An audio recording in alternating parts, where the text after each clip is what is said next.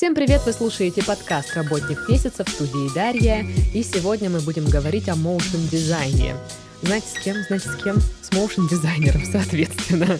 А сегодня в студии Булат Габсатаров, э, также моушн-дизайнер. Привет, Булат. Привет всем. Ну, расскажи нам, во-первых, что такое motion дизайн? Это вот просто движущиеся картинки нужно красиво собрать или что это? Motion дизайн это очень большая на самом деле сфера дизайна, которая занимается анимацией. То бишь анимация может быть как 2D, то есть двухмерный, uh-huh. 3D анимация, анимация частиц, ее очень много, и она очень разноплановая. А что такое анимация частиц? Анимация частиц — это очень классная штука, которая начала хайпиться буквально там два года назад.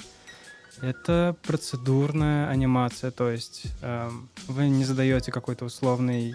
Объяснить анимацию частиц довольно сложно, но вот представьте, что условно есть миллионы точек, которые по функции условно-математической летают по вашему экрану. Но это как, ну, помнишь, раньше была на Windows заставка, когда ты долго не пользуешься компьютером, он включает такую аним- анимированную штуку, и там типа что-то летает по определенной траектории. Это вот примерно то же самое? Ну, с натяжкой, ну да, это оно.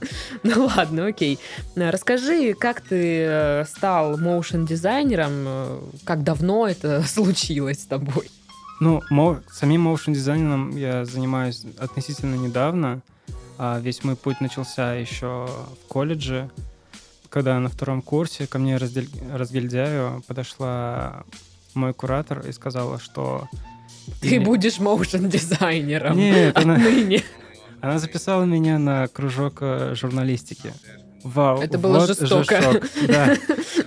И заставила меня снимать новости новости колледжа. О, господи. Звучит очень плохо, я понимаю. Звучит Выглядело страшно. тоже да? очень плохо. Но через полгода а, объявили о таком прекрасном соревновании, как World Skills Russia, на котором была компетенция кинопроизводства.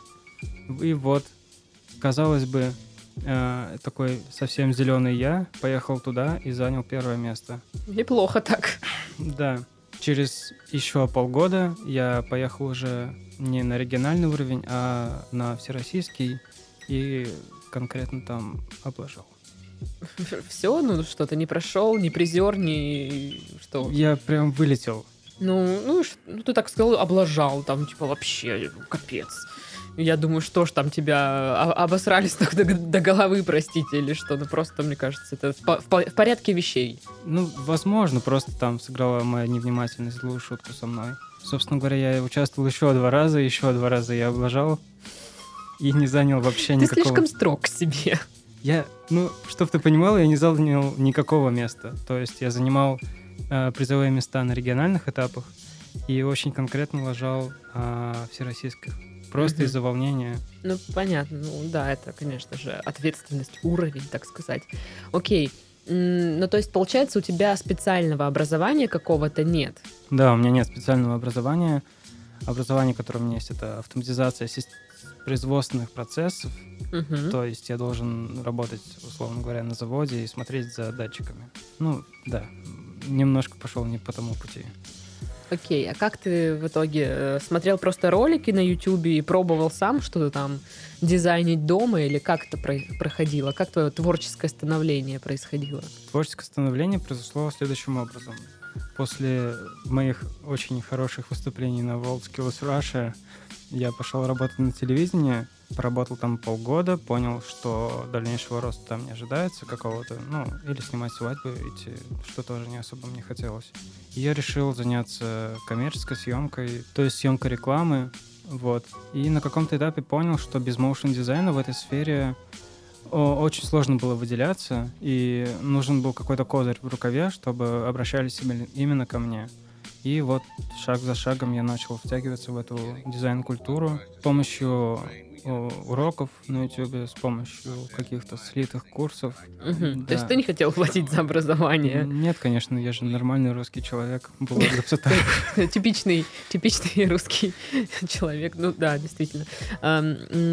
Вот по про опыт на телевидении. Ты говоришь, что я там полгода проработал, понял, что никаких перспектив. Ну окей, мы все примерно там понимаем, что такое региональное телевидение. Но вот чем ты занимался? Ты делал там какие-то... э, Делал какой-то motion дизайн? Там же тоже у них для рекламных роликов всякое нужно делать. Как правило, новостники не используют какие-то новые пресеты, то есть у них есть какой-то шаблон, с помощью которого они работают годами. Мгм. И ребрендинг, если проходит, то он проходит очень редко.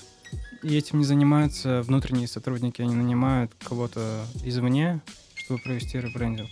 Какими знаниями надо, наверное, обладать, чтобы стать моушен-дизайнером? Ну, то есть я когда смотрела э, вакансии моушен-дизайнер э, на всяких сайтах, сайтах по поиску работы, э, и там, ну, естественно, перечисляются знания там э, каких-то программ, там, Photoshop, не Photoshop, и отдельно указывается, кстати, э, что типа жирный плюс, если вы владеете там 3D э, анимацией, или знаю, как правильно, объясни мне. Ну, да, 3D-анимация, 3D-моделирование. Вектор очень большой э, требований, потому что, э, как я уже говорил, сфера очень большая, и нужна...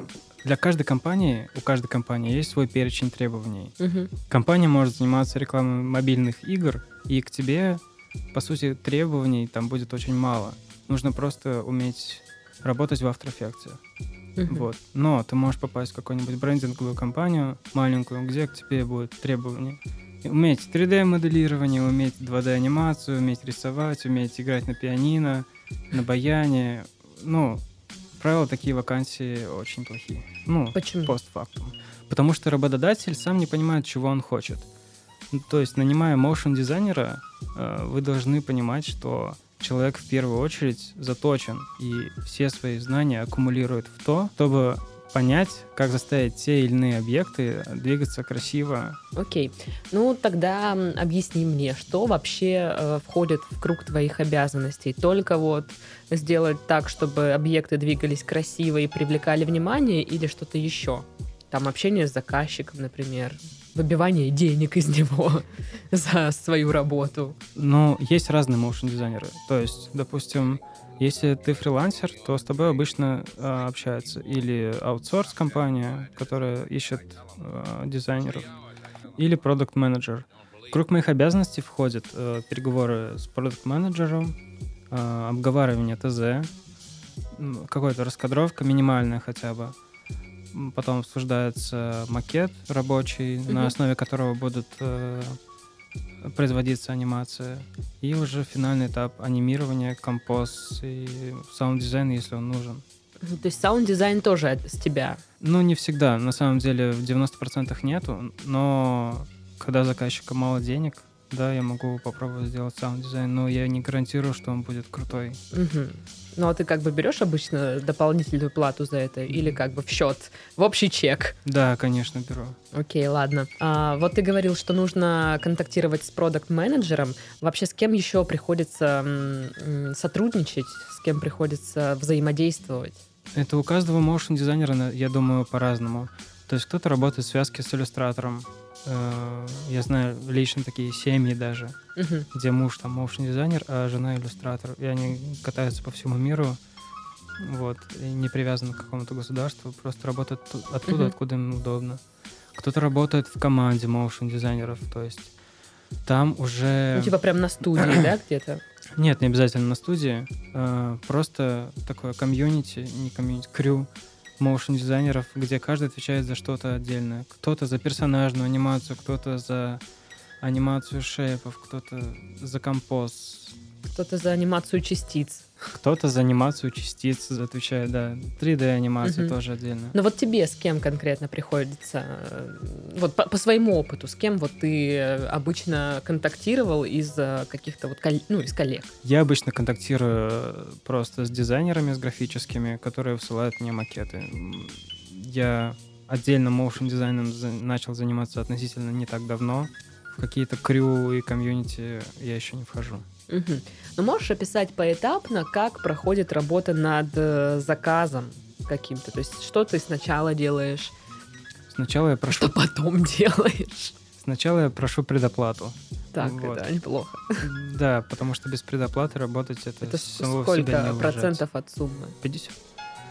Потом делается раскадровка, ну, сначала обсуждается ТЗ, естественно, делается раскадровка, я накидываю какие-то свои идеи, просто а, не зацикливаясь на чем-то, просто я вижу, что и знаю, что хочет клиент, а, и делаю какие-то маленькие шоты пробные и отсылаю. Угу. Если что-то их цепляет, они говорят, да, вот, тыкают на что-то, и я давлю, продолжаю давить это, это направление. Что, что для тебя самое трудоемкое в процессе этом? Для меня вообще ничего трудоемкого нету, на самом деле. Мне настолько все нравится, что я вхожу в какое-то состояние потока, и вот из этого состояния потока меня очень трудно вывести. И когда мне прилетает какое-то ТЗ э, новое, я вхожу в такой некий транс даже, грубо говоря. И пока проект не сдан, э, все проходит мимо меня. У меня такое туннельное зрение. Что тебя может вывести из этого транса? Желание покушать. Ну, это сильно, да. А, вот ты говоришь, что ТЗ обсуждается с заказчиком, все дела. А насколько сложно согласовывать этот ТЗ? То есть просто я, насколько я знаю, что люди, кто работает, э, там, не знаю, с рекламой, вообще с заказчиками, часто э, этот человек не, не, то, не, не всегда понимает, что он хочет э, получить. И вот в этом мне интересно, насколько сложно вот для тебя это? По личному опыту он никогда не понимает, что он хочет получить. Потому что то, что он хочет получить, и то, что ему надо, это две разные вещи. И моя задача сделать так, чтобы он понял, что ему надо, а не то, что он увидел какую-то прикольную рекламу, прикольную анимацию, и теперь хочет ее воплотить э, у себя. Ну, не ты же решаешь, что ему надо, то есть он сам должен как-то понять, что мне вот это надо, а это не надо. Ну да, то есть в ходе переговоров э, я объясняю, для чего сделано то или это, зачем нужна такая рекламная кампания, допустим, и пытаюсь переубедить какую-то, если он не понимает. Бывает один случай на там, ну не на миллион, но на условные 20 заказов, что к тебе приходят очень четкие ТЗ. Там ты вообще вопросов не задаешь, ты просто уже как робот исполняешь свою задачу. Окей. Okay, какие, ну вот, наверное, какие компании часто необходим motion дизайнер? Я думаю, сейчас во всех компаниях необходим motion дизайнер. Больше motion дизайнеров. Это ты сейчас такой, типа, э, обозначил свою, э, как бы, типа, что есть спрос на motion дизайнеров, всем нужно, так что обращайтесь, типа, вот я была, да, такое? Ну нет, на самом деле моушн дизайнеров в последнее время стало очень много. А, не все из них хорошие, конечно, но комьюнити растет и становится все больше и больше с каждым днем. Ну вот э, плохой моушен дизайн от хорошего чем отличается? Oh. Точнее, хороший от плохого. Это очень сложно объяснить. Те же монтажеры или кинопроизводственники меня поймут, что ты начинаешь смотреть на фильм и на любую рекламу, на любой монтаж — э, под другим углом, углом. Ты понимаешь, что где-то там есть косяки, неровности, где-то плохо все смонтировано, где-то кривые кадры. И тут то же самое. Я понимаю, что где-то что-то двигается не совсем по физике, где-то что-то, какие-то ключи анимации сделаны плохо. Вот то же самое.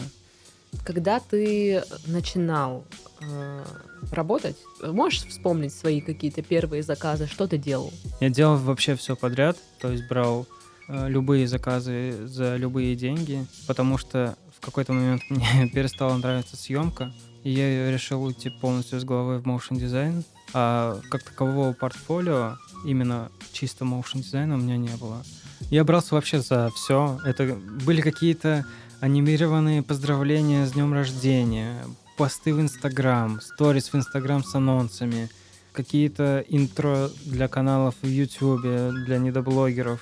Все, угу. все, что можно было показать как коммерческий проект, потому что у, у motion дизайнеров есть такая штука, как шоурил. Что это такое? Это компиляция твоих работ за какой-то энный период. То есть, если у графического дизайнера в портфолио просто идут картинки. У любого уважающего себя моушн дизайнера есть минутный ролик, ну или даже меньше, где собраны все его самые классные работы. Это не работы э, от и до, это самые сочные, классные кадры, которые ну, у тебя понятно. получились, вот, и нарезка из таких под какую-то драйвовую музычку. Ну вот я вернусь сейчас, знаешь, э, к теме 3D.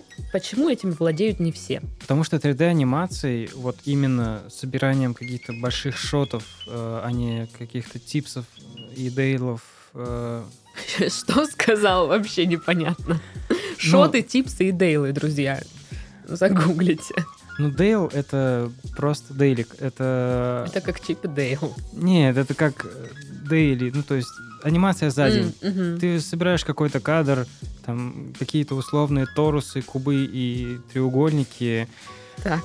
куда-то двигаются, да. 3D-анимация — это с- э, анимация больших сцен с правильным светом, с правильной постановкой камеры, с правильными материалами. Просто переменных условных, которые нужно уметь в 3D-анимации хорошей, гораздо больше, чем в 2D. Как минимум, там есть еще одна плоскость, которая называется Z. Ну, то есть, Так. если, если в 2D анимация она плоская, то есть ну там да, X да, и да. Y, то в 3D-анимации Ну, понятно, да. добавляется плоскость Z. Короче, сложно. А, Ну ладно, перейдем а, к самому важному вопросу этого подкаста. Сколько можно заработать, а, работая, в общем-то, моушен-дизайнером? Ну, понятное дело, что там разброс ценовой очень разный. Ну, как ты можешь обозначить, там, у начинающего фрилансера можно столько там за заказ э, э, заплатить. Э, Где, если ты работаешь в компании, то тебе, допустим, стандартная какая-то фиксированная оплата, и тебе заплатят там ну, 25 тысяч условно, и все. Понятно, да, ценовой разброс очень большой. Начинающий может получать спокойно, я думаю, тысяч двадцать-тридцать в месяц. Разброс цен действительно очень большой. Начинающий motion дизайнер может получать тысяч двадцать, наверное, в месяц, но если постарается 30. А топовые motion дизайнеры зарабатывают далеко за 500 в месяц. Мгм. И да, действительно, есть такая категория моушен дизайнеров, которые работают в условном Газпроме и делают э, презентации, Мгм. которые за- зарабатывают 90 тысяч в месяц, да, и, и в ус не дуют. Мгм. Ну, То есть все у них замечательно. Окей, ну и в конце а, попрошу вспом- вспомнить ам, свой самый интересный проект на данный момент. И пока Булат вспоминает, я вам напоминаю, что партнер сегодняшнего выпуска — Quark. Quark — любые услуги фрилансеров для вашего бизнеса от 500 рублей. Наверняка там и моушен-дизайнера можно найти.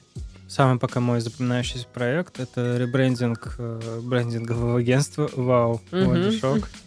И такое бывает, а, в котором мы поменяли полностью концепцию сайта.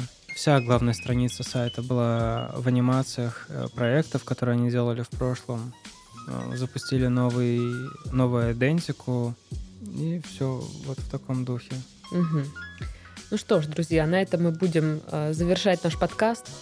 А, Если вам требуется моушен дизайнер, вы знаете, куда обращаться.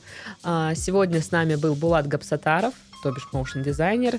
С вами была также Дарья. Всем до следующих подкастов. Всем пока-пока. Пока-пока.